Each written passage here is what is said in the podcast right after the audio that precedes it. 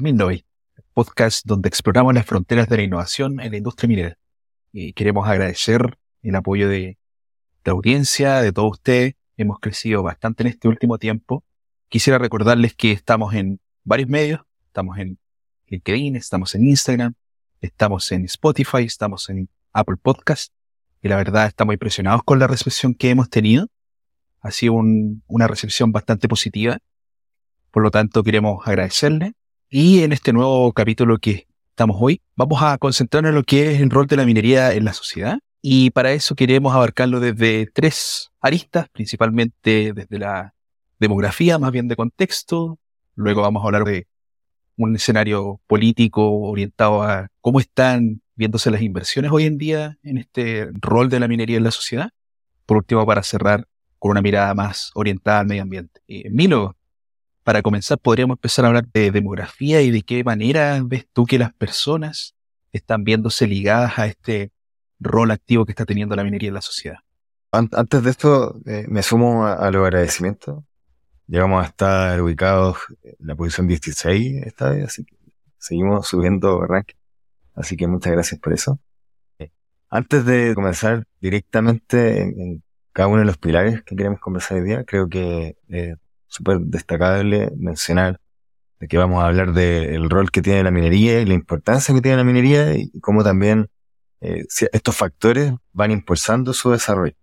Así que ya para entrar en, materia, eh, una de las grandes, diría, razones por las que la minería es sumamente relevante es porque, como hablábamos en el capítulo anterior, facilita o posibilita los estándares de vida que hoy en día tenemos los recursos como el cobre, el litio, el hierro, son, digamos, los elementos que permiten que podamos tener eh, energía, que podamos tener eh, hospitales, podamos tener salud, como todos los elementos que posibilitan la vida moderna, eh, están siendo apalancados por estos elementos que después vamos a mencionar, son los, los minerales críticos. Y una de las razones por la que la minería está desafiada a crecer de forma súper potente en los próximos años es el concepto que mencionabas tú de la demografía. Entonces, ¿qué dice al respecto de las predicciones de las Naciones Unidas? Eh, las Naciones Unidas todos los años hacen un estudio que se llama el Prospecto de Población Mundial. Y la última versión, que fue la del año pasado, decía de que actualmente hay 8 billones de personas en el planeta y que se proyecta al año 2050 un crecimiento del 21% a 9,7 billones. Es decir, eh, si mantenemos ceteris paribus, la demanda debiese aumentar a lo menos un 21%. Pero, ¿qué es lo que pasa? Que la población a nivel global necesita o, está incentivada a mejorar sus estándares de vida. Todos, todos nosotros queremos mejorar nuestros estándares de vida. Por lo tanto, ¿a qué se traduce mejorar esos estándares de vida? Básicamente a consumir más de estos recursos. ¿Y de dónde provienen estos recursos? Eh, principalmente de la minería, ya que a través de reciclarnos somos capaces de, abastecer este crecimiento como tan grande. ¿Y de dónde va a venir ese crecimiento? Y ahí van a ver por qué adquiere como tanta relevancia esto de, mejorar los estándares de vida. Porque los países que van a explicar eh, en gran parte este crecimiento son países que hoy en día están creciendo mucho y que tienen condiciones base bastante bajas, que son eh, el Congo, Egipto, Etiopía, India, Nigeria, Pakistán, Filipinas y Tanzania. Si se fija, la mayoría va a estar en Asia, en Asia y en África, que son países que están recién comenzando su desarrollo económico. Entonces todavía utilizan eh, mucho carbón, mucho petróleo en sus fuentes de materia energética, no tienen todavía tanto desarrollo urbano, eh, no hay tanto acceso a, la electricidad, a, las comodidades del mundo moderno, que son los grandes incipientes de demanda de, minerales que hoy en día conocemos en el aspecto extractivo minero. Y además del crecimiento como en, población eh, natural por un tema de fertilidad que explican estos países, también se está dando que gracias a, que nos estamos desarrollando, y tenemos acceso a mejores condiciones de vida, vivimos más tiempo. Entonces, estos dos factores se apalancan para explicar que, crezcamos tanto en ese, en ese sentido. Y, bueno, el, desarrollo económico también tiene otro punto de vista que también apalanca mayores necesidades mineras. Y, ahí, Francisco, tú nos puedes desarrollar un poquito qué ves en esa, en esa dimensión.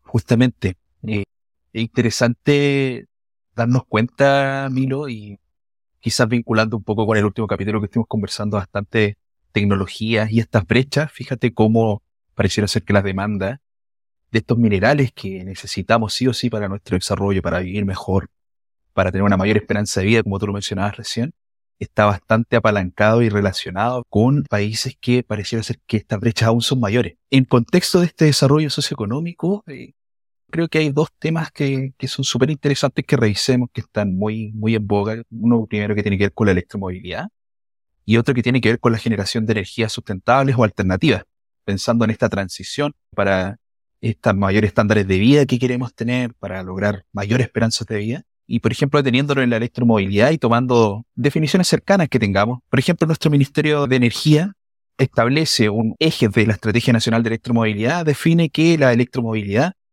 es el uso de sistemas de impulso a tracción que utilizan energía eléctrica aplicado a distintos medios de transporte. Entonces, tomando esta definición, es muy interesante ver cómo podemos proyectar nosotros la electromovilidad en esta necesidad de adquirir mejores estándares de vida.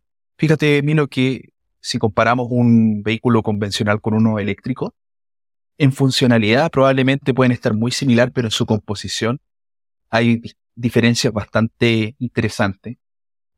Utiliza, por ejemplo, 66,3 kilogramos de grafito comparado con 0 kilogramos que utiliza uno convencional. Entonces, un eléctrico ya está demandando minerales que los vehículos que nosotros conocemos tradicionalmente, los convencionales, no lo utilizan. Misma situación se proyecta, por ejemplo, para el litio, un mineral que hoy está siendo mirado desde cerca por varios inversionistas en la industria minera y que, por supuesto, Chile está también en el mapa y en el radar, por ejemplo, en temas de litio.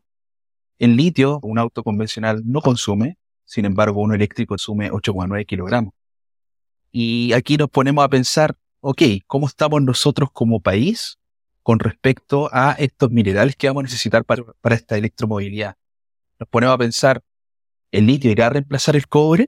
Esa es una pregunta que muchos eh, se hacen. Y yo diría que pensando en esa pregunta, el litio más bien podría ser un muy buen aliado del cobre, que fíjate que para poder facilitar la electromovilidad, un vehículo convencional consume cierta cantidad de cobre, pero para poder generar un vehículo eléctrico se utiliza más del doble, hasta casi tres veces, la cantidad de cobre que se requiere para uno convencional.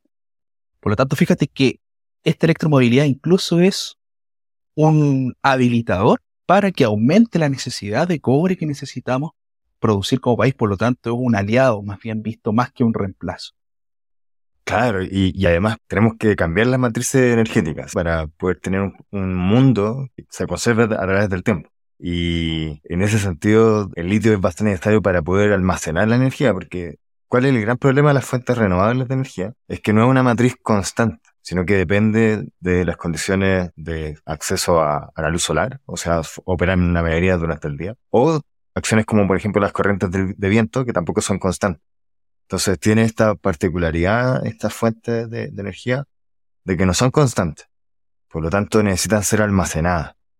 Y para poder almacenarse, hoy en día la mejor fuente es el litio. Así que efectivamente, como dices tú, eh, necesitamos del litio como una palanca, un potencial.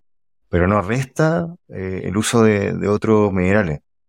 también el cobalto es otro ejemplo que hoy en día está tomando un rol súper relevante como mineral crítico que en este mismo ejemplo que hablabas tú de los autos, eh, hoy en día no se consume el cobalto cuando se produce un auto, pero en los futuros eh, autos eléctricos se va a consumir en promedio 13 kilos por cada vehículo. Entonces, empiezan a surgir estos, minerales, que son los minerales críticos, que van a tener un rol súper relevante y van a cambiar eh, lo que es la minería mundial. Justamente, Milo, y para complementar y terminar de darle una mirada a estos minerales críticos, Dicho sea de paso, recogiendo las cifras que vienen desde la Agencia Internacional de Energía, uno importante que también debiésemos tener en la lupa es el níquel. Uno convencional hoy no consume níquel, pero uno eléctrico puede llegar fácilmente a consumir 40 kilogramos de níquel. Por lo tanto, fíjate cómo no solamente se trata de un tipo de mineral ni un mineral en específico, sino que se requiere la explotación sustentable de varios minerales que eh, necesitan ser explotados de manera sostenible en el tiempo también.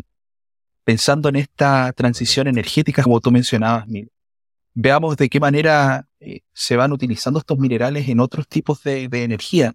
Fíjate que una turbina eléctrica, perdón, una turbina de, viento puede llegar a consumir sobre las 5 toneladas de zinc, casi 3 toneladas de cobre, cercano a una tonelada de manganeso, media tonelada de cromo, casi media tonelada de níquel.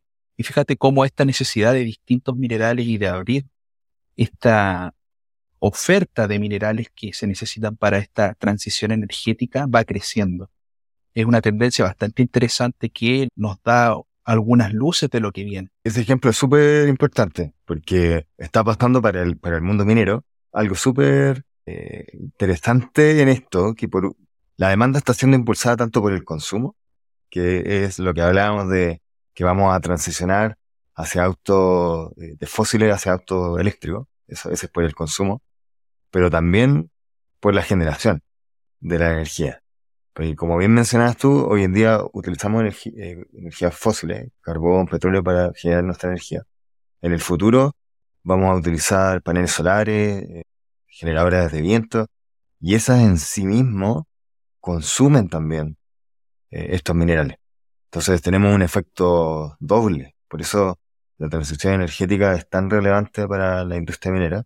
Y las cifras que mencionas tú son un poco en el contexto de consumo de materiales necesarios para generar un megawatt de energía. Y también hoy en día, lamentablemente, para es como un dato contrario, pero para producir también una turbina eh, de viento, necesitamos 400 toneladas más o menos de, carbón, todavía. Así que eh, a medida que vamos transicionando, nuestra demanda va a ir bajando, o sea, nuestro consumo de, estos materiales va a ir bajando, pero todavía son lamentablemente un, mal necesario. Lo que pasa es que acá hay una, una tendencia, Milo, que es importante que la conversemos, y lo hemos dicho yo creo que desde nuestro primer capítulo, y es que no podemos pensar en un mundo sin minería e incluso las tendencias en que el mundo se está proyectando y se va a mover en un futuro, todo parece indicar que se necesita más minería. El tema es que necesitamos hacer una mejor minería. Eso es lo que desde nuestro rol como podcast queremos potenciar también. Milo, y quizá conversando un poco más de la segunda arista que queríamos revisar en este capítulo, ¿cómo ves tú que los incentivos en inversiones conversan con esta proyección y este rol que tiene la minería en la sociedad. hay algo súper interesante que ocurrió a nivel de, los incentivos económicos y de inversiones, también para que se produciera este cambio más, más rápidamente. Hace ya, diría, cerca de unos 10 años atrás, los grandes fondos de inversión, de, por ejemplo, BlackRock, Fidelity, que son hoy en día los fondos de inversión que gestionan la, gran mayoría de los recursos a nivel global. Ellos se dieron cuenta de que querían seguir en el negocio eh, por 150, 200 años más. Y para eso se dieron cuenta que si seguían todas las empresas produciendo de la forma que lo veníamos haciendo desde la revolución industrial, no iba a quedar un planeta para poder eh, continuar el negocio. Entonces se dieron cuenta de esto y comenzaron a exigir que todas las empresas que fueran parte de estos fondos, hacer un cambio hacia tomar conciencia de, que están haciendo un daño al planeta y que tenemos que salvar el planeta. Entonces, ¿qué generó eso? Generó un incentivo súper fuerte desde el punto de vista económico. Hoy en día una gran empresa, una gran corporación, eh, como son las mineras, no puede darse el lujo de quedarse sin estos inversionistas, porque su, su costo de efectivo, digamos, el costo de financiar sus proyectos, se dispararía o, sencillamente se quedarían sin recursos. Entonces, eso también generó una presión súper grande en la industria de cambiar hacia generar metas, por ejemplo, de, carbono cero. Hay una asociación que se llama el Consejo Internacional de Minería y Metales, que el año 2021 eh, tomaron un, compromiso de al año 2050 reducir sus emisiones y, lograr la, el famoso net zero. ¿ya? ¿Y quiénes son los miembros de este consejo? Eh, eh, son los grandes mineros del mundo. Anglo American, Rio Tinto, Glencore, BHP. Y ellos se comprometieron no porque, digamos, no, no porque un día amanecieron y dijeron vamos a ser buenos, eh, vamos a cambiar cómo venimos haciendo las cosas desde siempre porque nos da la gana. No, fue, fue porque tenemos estos dos efectos. Por un lado, nos estamos dando cuenta que estamos haciendo daño al mundo y por lo tanto queremos cambiar queremos ser más verdes, pero también porque nuestros inversionistas, y los inversionistas también recordamos que somos todos nosotros, estamos generando un cambio hacia cuidemos nuestro planeta, entonces tenemos ese efecto que se apalanca. Y, bueno, ¿en qué consiste esto de, llegar al net cero? mucho se habla, pero a veces no se entiende. Es, básicamente reducir los scopes de las emisiones que estamos generando. Y ahí quizás, Francisco, tú nos podrías explicar un poquito ¿En qué consiste estos famosos Scope 1, 2 y 3 de, las emisiones? Pensando en las emisiones, existen tres tipos de, scope que están definidos internacionalmente. Y me gustaría, Milo, ahí quizás hacer una pausa en el, en el detalle que acabas de, mencionar, que creo que es súper importante. Fíjate cómo desde una componente que es netamente medioambiental se ve afectada la componente de negocio que tiene la minería. Nosotros sabemos, ¿verdad?, que en la industria estamos hablando de grandes niveles de inversión, niveles importantes que en un principio son muy intensivos, tremendamente intensivos, una inversión que cuesta mucho recuperar a lo largo del tiempo y sustentar, y a veces los proyectos pueden llevar mucho tiempo sin reportar beneficios. Y eso en la medida que no tengamos inyección de nuevos montos para sustentar, puede ser mucho menos viable el negocio. Negocio que justamente nos ayuda a esta transición energética y hacia un mejor eh, mundo. Entonces, pensando en, esta, en estas emisiones que tú me decías, Milo, eh, Scope 1 básicamente se refiere a lo que son emisiones directas. Un ejemplo puede ser un camión en la ciudad que esté funcionando o las mismas fábricas que están funcionando en la, en la ciudad generan emisiones que son llamadas directas. A esto estaríamos hablándole de lo que es emisión de scope tipo 1 de un camión de extracción, ¿cierto? Como para llevarlo a nuestra cancha. Justamente, en un ejemplo cercano a nuestra cancha, como tú dices, los que le llaman en la industria los CAEX, ¿no es cierto? Estos camiones de, extracción, estaríamos hablando de emisiones directas, por lo tanto, de Scope 1. Por lo tanto, cuando una de estas compañías hiciera un compromiso para reducir una emisión de tipo de Scope 1, estaríamos hablando de esta naturaleza de emisiones.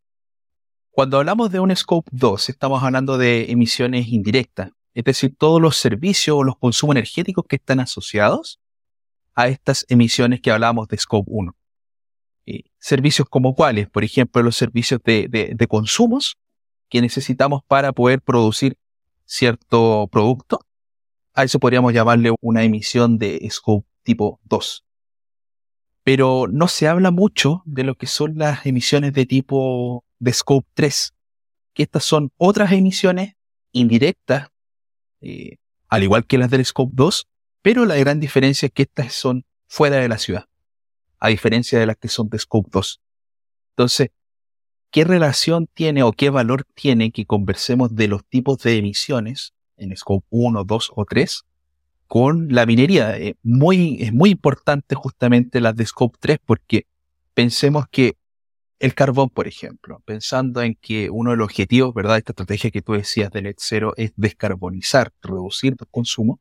Eh, el carbón por lo general se produce y se deposita geológicamente en sectores que están alejados de la ciudad. Como también existe otra realidad, por ejemplo, en países europeos. Yo tuve la oportunidad de estar en, en Polonia, donde aún se explota carbón. Y existen naturalezas geológicas que hacen que el carbón se deposite cercano a la superficie y cercano a la ciudad. Bueno, es un caso excepcional en que se da y podríamos ver, ok, ¿de qué tipo de emisión estamos hablando? ¿Estamos dentro de la ciudad de Scope 2? ¿Estamos fuera de la ciudad de Scope 3? Sin embargo, existen los casos en que estas emisiones se generan fuera de la ciudad, por lo tanto podrían ser consideradas Scope 3.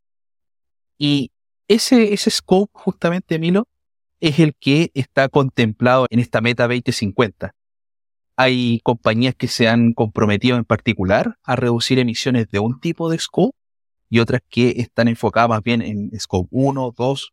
Y allí también entra a jugar el rol de liderazgo que tiene la industria minera, sobre todo en nuestro país, porque al comprometerse las mineras a disminuir sus emisiones, si bien ellos tienen directo control en el Scope 1, empiezan a exigir que sus proveedores, es decir, su Scope 2, también sean carbono neutral.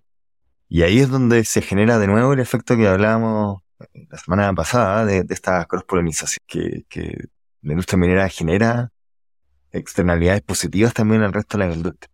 Entonces, a medida que las empresas se comprometan y, estén apuntando a ir reduciendo sus emisiones, también van a ir exigiendo que sus proveedores eh, lo hagan. Eh, sin ir más lejos, tenemos los ejemplos de, de BHP, que ya en sus minas, tanto de, Spence como escondida, que están en el norte de Chile, ya no consumen, por ejemplo, agua continental. Hoy en día escondida ya tampoco consume energía que no sea de fuentes renovables. Entonces eso también hace que las empresas que producen energía tengan que cambiar su matriz energética. Entonces ya vemos cómo eso, esos efectos de estos compromisos de las grandes empresas en Chile empiezan a tener estas externalidades positivas al resto del país. Miro pensando en esta transición energética que tú mencionabas recién, es importante que veamos y revisemos cómo está la demanda de minerales.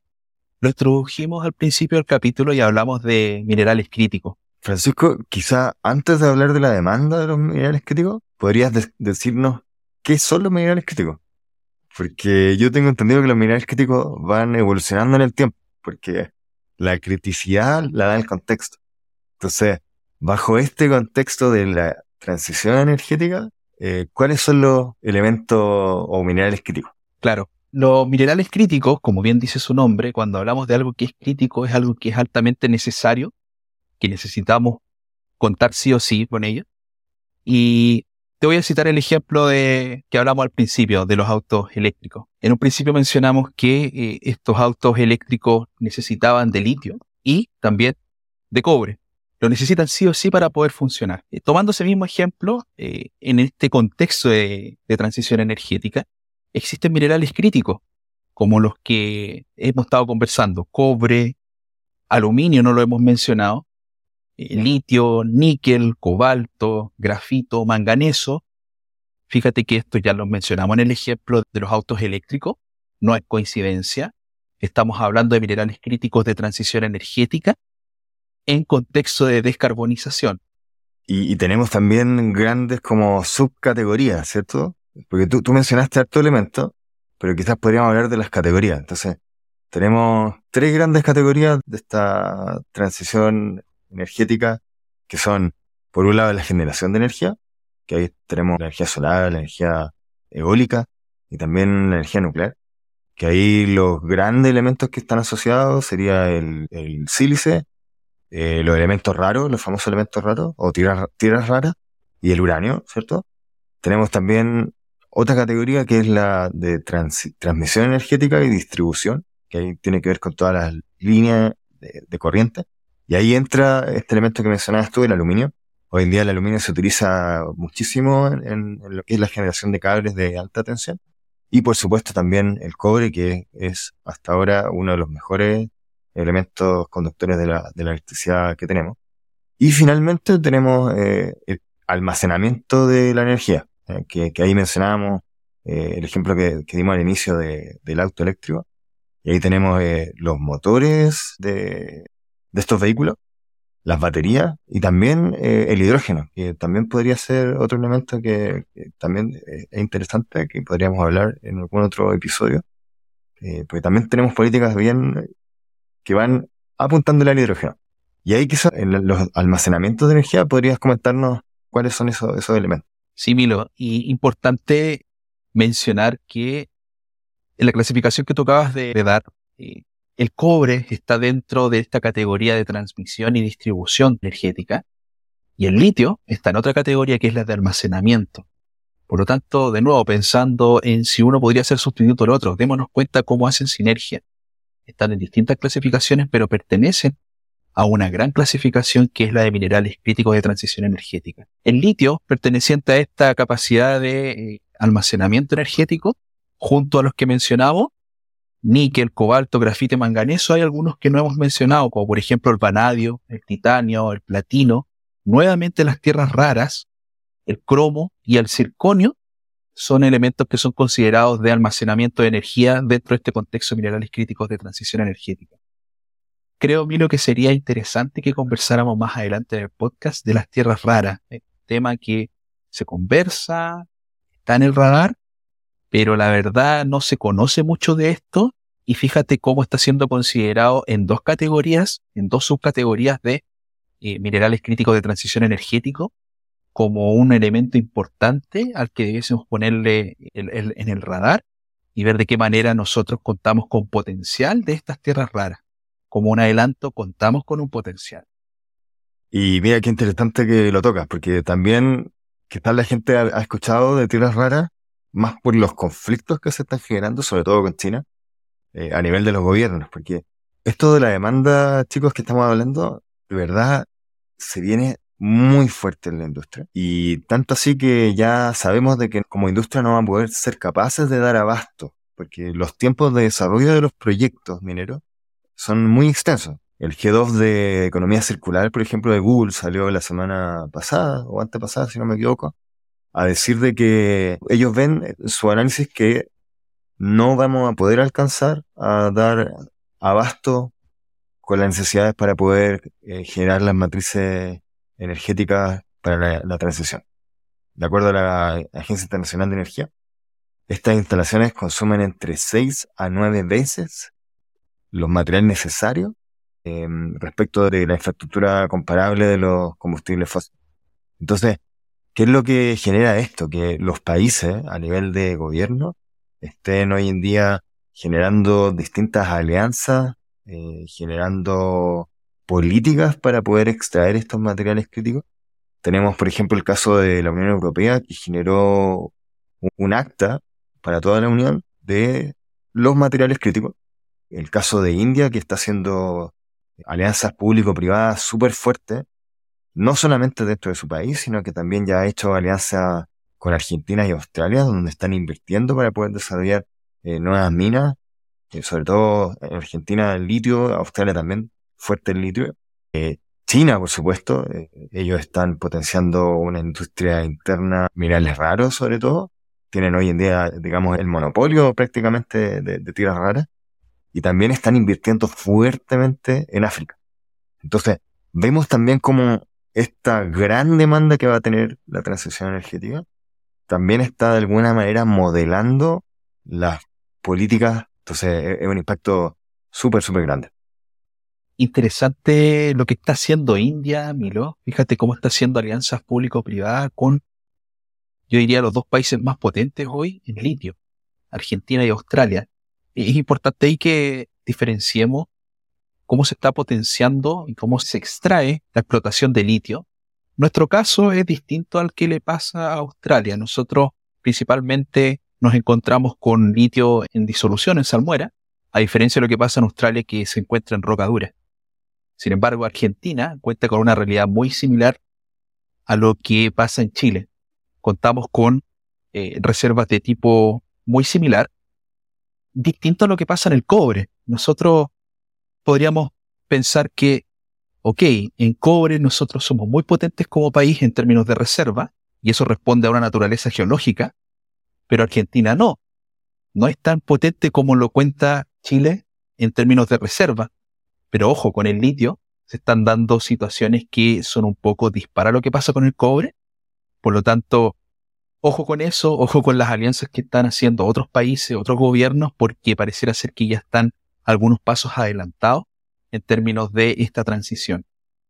Milo, pensando un poco en esta oferta de, minerales que conversábamos en un principio, pareciera ser que eh, estamos atrasados, estamos a tiempo. ¿Cómo ves esa, esa visión? Mira, eh, la verdad, estamos ya, ya se sabe que estamos atrasados.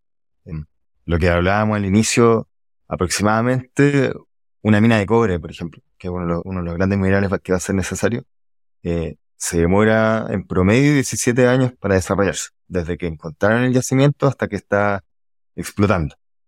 Entonces, ya tenemos algunas proyecciones, de hecho. Se proyecta, por ejemplo, que el año 2030 la demanda de cobre va a ser de 25 millones de toneladas. Y la, digamos, la oferta que tenemos hoy en día, considerando los proyectos que están en su construcción, ni siquiera llega a los 20. Es decir, vamos a tener 5 millones de toneladas que no tenemos de dónde sacarlo. Entonces, eso es el nivel crítico. Y eso, en el caso del litio, que tú recién mencionabas, Francisco, el efecto todavía es aún mayor. Al año 2030, según un estudio de, de, PwC, con, con, datos de la Agencia Internacional de Energía, se proyecta que al año 2030 van a, van a ser necesarios 2,5 millones de toneladas de litio al año. Y considerando de nuevo todos los proyectos operativos, todos los que están bajo construcción, solamente vamos a poder dar abasto cerca un poco más de un millón. Entonces tenemos más del doble, casi 2,5 veces, de oferta que no, no vamos a poder abastecer. Entonces, por eso es tan relevante el rol que tiene la innovación, porque necesitamos dar un salto gigantesco en términos de producción. ¿Y cómo podemos generar ese salto? Primero, tenemos que lograr un acuerdo a nivel internacional de cuáles son nuestras prioridades y creo que ya estamos encaminados con eso, también con políticas de cómo poder generar estos desarrollos de forma sustentable eh, a través de estos pactos que mencionábamos. Eh, también en el nivel nacional hay una política que la chilena eh, minera 2050, pero también necesitamos pegar un salto tecnológico gigantesco, ya que sabemos que la tecnología, en última instancia, es lo que creemos nos va a poder permitir dar estos grandes saltos. Tecnología a niveles productivos, cambios tecnológicos desde el punto de vista extractivo y también utilizar la tecnología para poder predecir y obtener más recursos haciendo las cosas que hoy en día estamos haciendo. Muy en línea con eso, Milo. No hay coincidencia que traigamos a la palestra temas de innovación y tecnología. Y de eso vamos a hablar un poquito más en nuestro próximo episodio sería bueno quizás dar algunos avances, Miro, de lo que se nos viene en nuestro próximo episodio. De todas maneras, la, invitación queda extendida. El próximo capítulo vamos a hablar justamente de la evolución que ha tenido la digitalización y la innovación tecnológica en la minería. Tenemos un invitado que ha sido protagonista de, este desarrollo en una de las mineras más grandes a nivel nacional y, la más grande productora de, cobre, creo que ahí ya vamos a dar pista, a nivel global. Entonces, eh, extender la invitación va, a ser un capítulo súper entretenido. Vamos a hablar de la evolución que ha tenido la industria minera en la digitalización y transformación tecnológica en el último tiempo y también hacia dónde se dirige esta industria en ese respecto.